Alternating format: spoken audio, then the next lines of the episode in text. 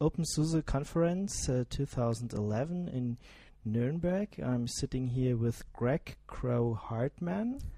Um, he's um, Linux uh, kernel developer and um, yeah, employee at SUSE. And uh, we will talk a little bit about tumbleweed. So maybe you can explain in a few words what is uh, uh, OpenSUSE Tumbleweed? Uh, Tumbleweed is a rolling distribution um, that constantly gets updated with the latest stable packages. So um, much like other distributions are, uh, Debian is that way, Gentoo, Arch is like that. They have a constant rolling update when a package is released as stable, it gets added and you get updated. Uh, you don't necessarily have to wait for the next release to come out to get all everything updated to the latest stuff. So I can take a release. There are still open OpenSUSE releases, right? Yes. yes. I can take a release and then update it uh, just normal ways. Yes. So you add, uh, you take it actually builds upon the normal release system. So we take the latest release for OpenSUSE right now is 11.4, and you add the Tumbleweed repository and that builds on top of it. It adds packages that already have packages. Of course, are not. the distribution is very large, but a, large, a number of them, a number of them are like uh, LibreOffice. We're at the latest version, uh, the latest version of the kernel. It's stable. Latest version of Samba um, is stable. That is newer than what was in the OpenSUSE 11.4 release and KDE. And KDE actually, yes, for latest. Um, we haven't moved to no- GNOME 3 yet. Um, there's a separate repository if you want to test it out. Um, we're still testing it as is. Um, we're hoping that when GNOME 3.2 comes out, we'll push it into Tumbleweed. But it's the stable versions. So there is uh, also an unstable version from um, OpenSUSE, but it's not the unstable one. So if I if I use Debian, for instance if I want to get the new stuff, I need to move through the un unstable uh, part. Yes. But uh, with OpenSUSE, it's uh, not so. So well, so there is a factory version. I call it's yes. called, but you build not build on top of the factory. You build on top of the stable. Correct. So I mean, Debian even has a Devel, which is even newer than unstable, right? So that would be equivalent to factory here. That's where the latest. All the developers are doing all their latest work. When something in there is deemed done, acceptable, then I'll pull in tumbleweed. Um, KDE is an example of that. We're not at the latest bleeding edge of KDE. We're back, I think, at 4.6 right now. Was in factory, it's 4.7. So things like that. Mm-hmm. And when will it switch? When the Devel uh, team thinks it's, it's exactly it's right. I rely on the developers that are doing the work to say, "Hey, it's done now." Um, I, that's their judgment call is when it's stable um, for me to push it in. So they have asked me to wait till KDE 471 comes out. It fixes a number of little problems. Mm-hmm.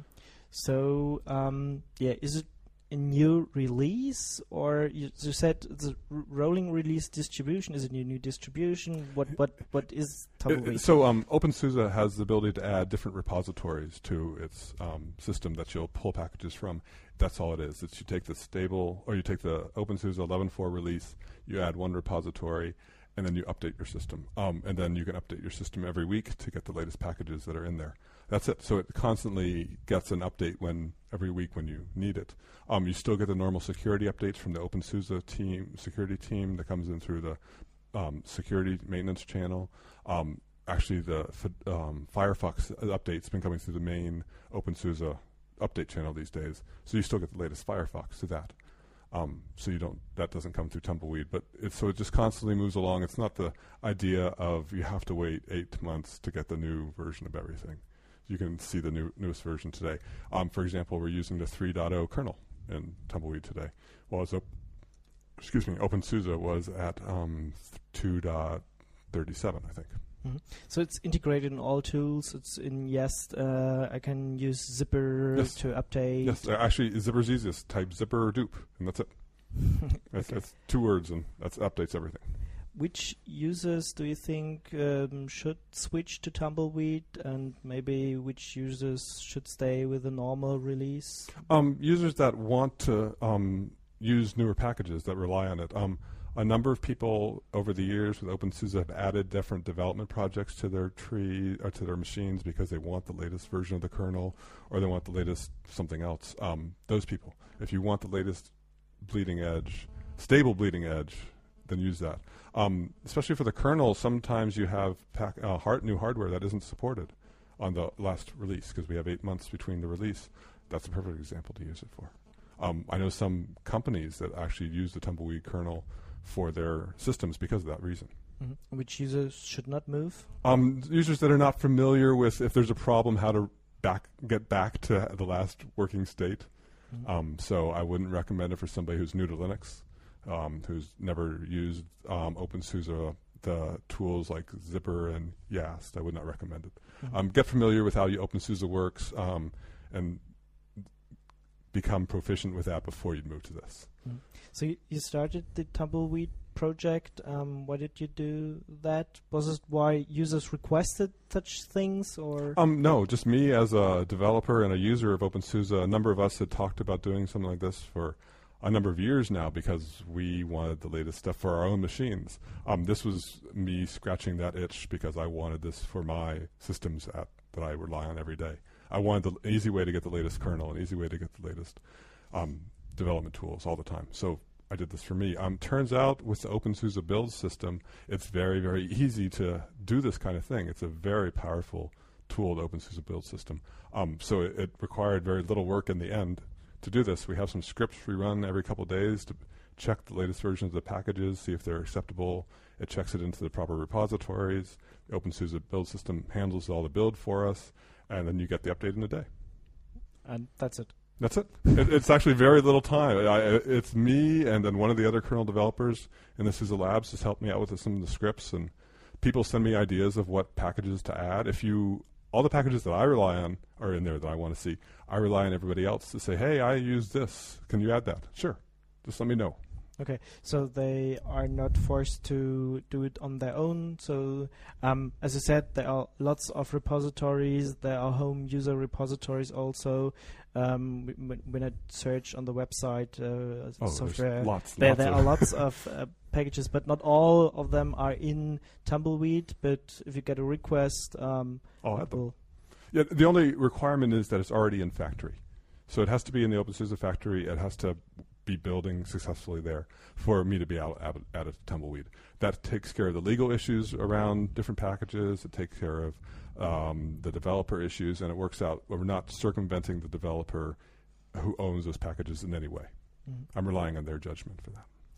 Do you think um, that this will be the only release model, or um, there will be always the stable releases uh, from OpenSUSE, or well, maybe it, it, will switch some days. Mm, I, I, don't know if we'll ever switch. Uh, th- we are building on top of the stable versions.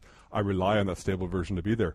Um, because the stables version is there when I mess up, which I have in the past, it's easy for me to remove packages and you get instantly get reverted back to a known, stable, working state, which is a very powerful way to if you know if you mess something up yourself, you can just remove the tumbleweed repository and update and again um, you're back, back, to normal. Back to a normal working okay. system. So it's a very powerful thing to build upon and a very good safety net that people I've actually relied on it myself um, for some things, and it's turned out to, that we still rely on that. We need those releases because, again, this isn't for everybody, but it does fit a need for a number of different users out there. There's a model for everybody here if something breaks on and goes wrong, who I should contact? Is there a forum or a mailing list uh, for Tumbleweed? There is a forum. There's a Tumbleweed forum. There's a lot of people on there. I'm also on there. Um, there's the the mailing list is just a normal OpenSUSE factory mailing list. Uh, you can just email that, or you can just email me directly. It's very easy that way. Or you can file a bug in Bugzilla uh, against the packages, and um, it works out that way. Because if there's a problem, the developers of those packages want to know as soon as possible because those are already checked into factory, so they're going to be in the next stable release. They want to know that as soon as possible. So in a way, we're helping out to know the stability of our next stable release with Tumbleweed. Mm-hmm. We've got a much wider testing of this uh, 3.0 kernel, and it's helped us out as developers as well. So, which is very nice. What do you think is the difference uh, now between the OpenSUSE Tumbleweed and Gentoo Arch Linux rolling release? Um, they're a different thing. Gentoo um, and Arch uh, rolling are very nice. I am still a Gentoo developer. I've been a Gentoo developer for years, um, and that works really well. It doesn't have the ability Gentoo doesn't have the ability to easily roll back to a, sta- a known stable state. Um, which is fine. It works out that way. You can get it back if you really need to. Um, this is just a kind of intermediary between the two. You're building on a stable base and adding a few more packages. Um, so it's a t- different development model. Um, I don't know Arch and Gentoo even have stable releases anymore because they don't need them, and you just need an install disk and you go. Um, so it's a different model than that. Um, but yet, I was accused the other day of um, bringing Gentoo to OpenSUSE, and I will admit that yes, it, I like that model, so it works out that way. So I'm just trying to pick the piece, uh, the good pieces because it is a model that works well. Um, the uh, the fun thing is like large companies like Nasdaq run on Gentoo. They run the whole E-Trade runs on Gentoo. So Gentoo is a model that works for a number of companies and a number of business models very, very well. So why can't it also work for us? Mm-hmm. But other companies are relying on Red Hat Enterprise Linux with release cycles of, uh, I don't know, tens of years. They are. uh, uh, companies are, and um, open. Uh, we have SLES um, with release cycles of the same time of seven years of support. And for some business models, that works out really well. Um, some business models, it doesn't work. Um, so it's not a one business model fits all. We want to be able to provide that opportunity for others. Um, there's companies that use OpenSUSE and rely on OpenSUSE, um, and some of those companies have started enabling Tumbleweed for some of their users because it fits a need that they had. They had hardware that wasn't supported. They added it, and it worked. I was very pleasantly surprised. okay. Do you have statistics? How many users are using the normal version, and how many are using or switched already to to Tumbleweed? No, um, we don't have statistics on our download server for uh, the OpenSUSE and Tumbleweed. Um, we have them; they're aggregated under the larger OpenSUSE project. Um, I don't. We haven't broken them out, so I don't have any idea what they are. And and, an idea how many people I really use? It, I travel to a lot of conferences. Um, I every place I go, I see a lot of OpenSUSE users, and every place I have seen people that are using OpenSUSE Tumbleweed, so on their machine. So I've been everywhere I've go, I've seen it. Um, so I know there's an install. There are users out there. I don't know how many. Mm-hmm. So there was a need, and now it's um, yeah, working. it's Yeah. working. Yeah. And um, okay, thanks a lot, Greg. Um, hopefully, we will see a lot of more releases of OpenSUSE and Tumbleweed will get um, yeah in the line and used by many people. I hope so. Yeah. Great. Thanks. Thank you.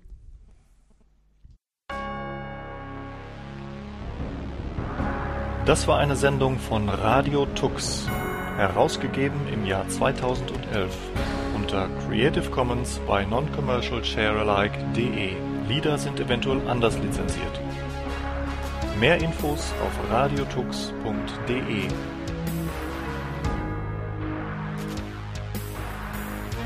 Unterstützt von Tarent. Fairtrade Software.